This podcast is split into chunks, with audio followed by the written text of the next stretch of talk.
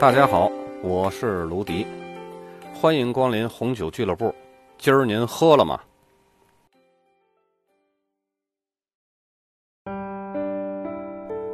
今天呢，咱们来说一下八大菜系当中的苏菜。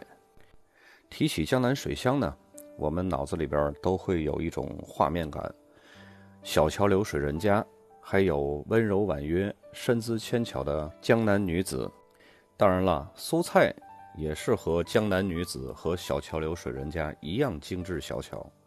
苏菜呢是南食中两大台柱之一，另一个台柱呢是浙菜，而浙菜和苏菜呢有很多的相似之处。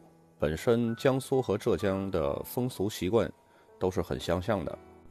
俗话说一方水土养一方人，一方水土呢也培育出了一方的饮食。玲珑清雅的苏菜能否和外来的风格多变的葡萄酒兼容并济呢？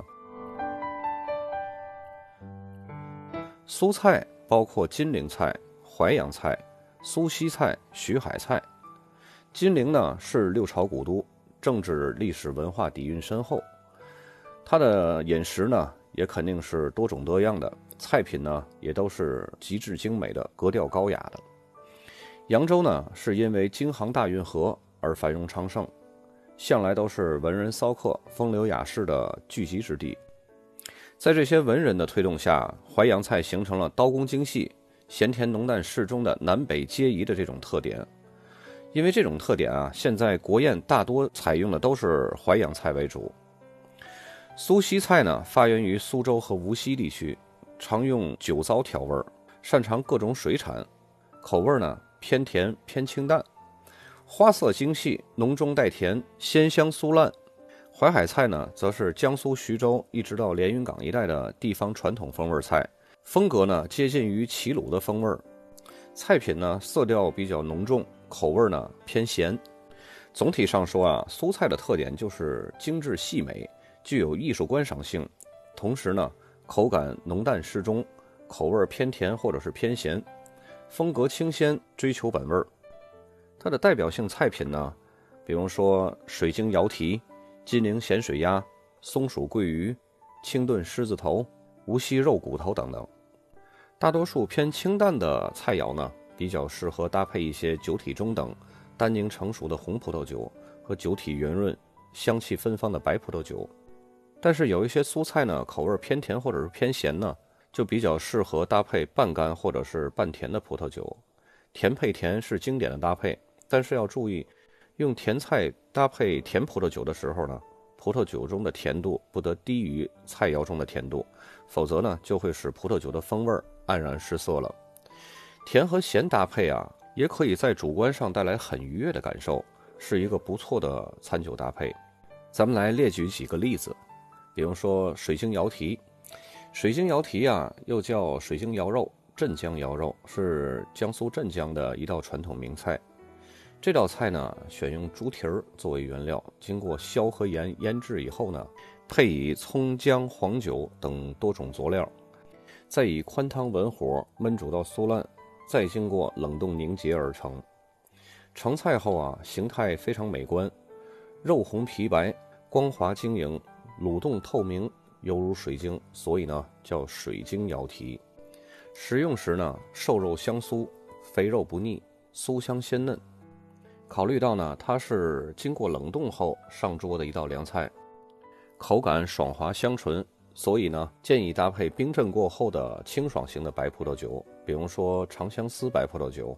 因为这种白葡萄酒啊，它的香气奔放，口感清爽，跟水晶瑶蹄的口感呢非常搭配。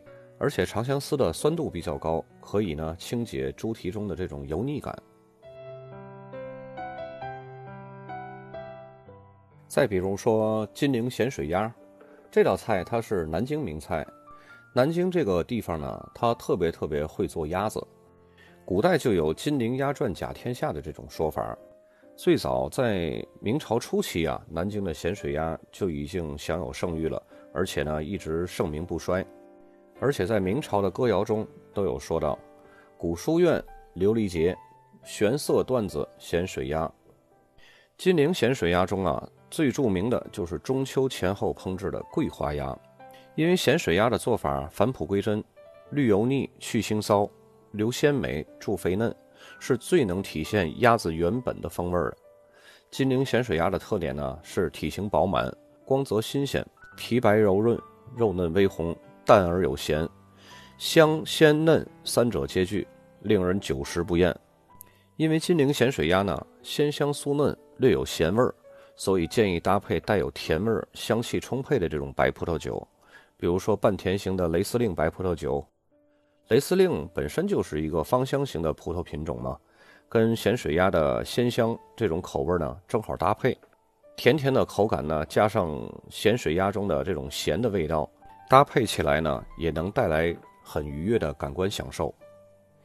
接下来咱们来说一下苏菜的头名状元松鼠桂鱼。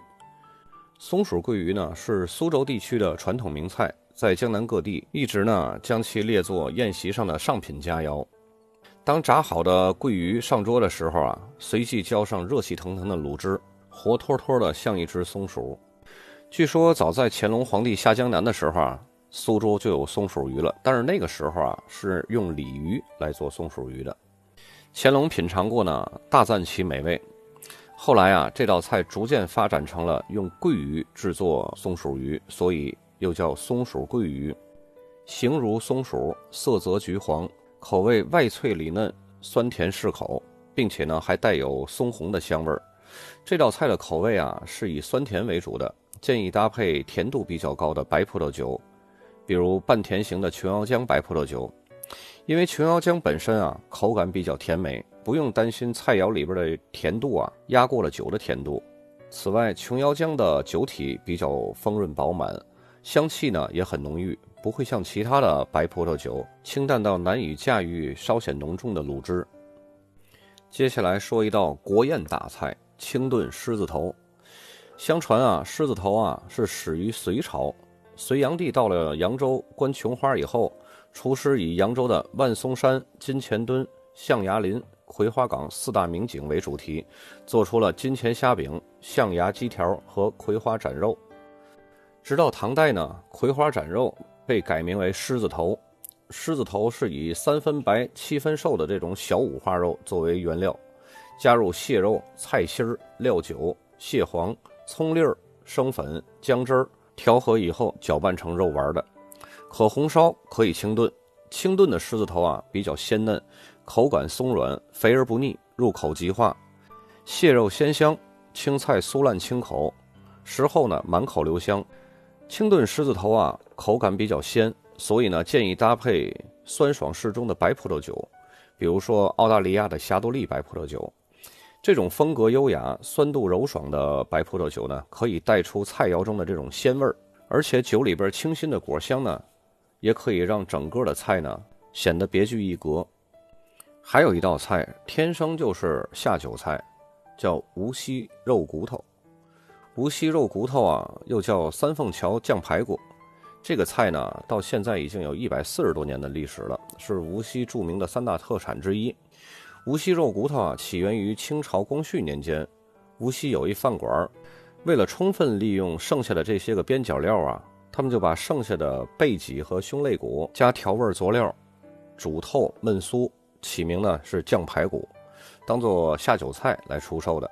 后来呢，三凤菜饭庄呢对这个菜做了改进，肉骨头就得到了大家的青睐。无锡肉骨头啊，色泽酱红，油而不腻，骨酥肉烂，鲜香醇浓。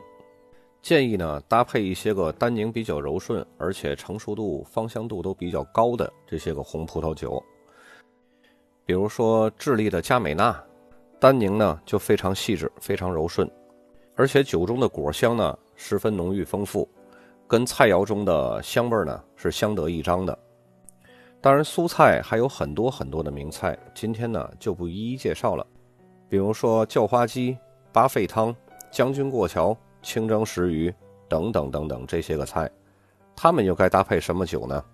如果有兴趣，你可以在评论区里边留言，我会一一回复大家的。今天就到这儿，咱们下期再见。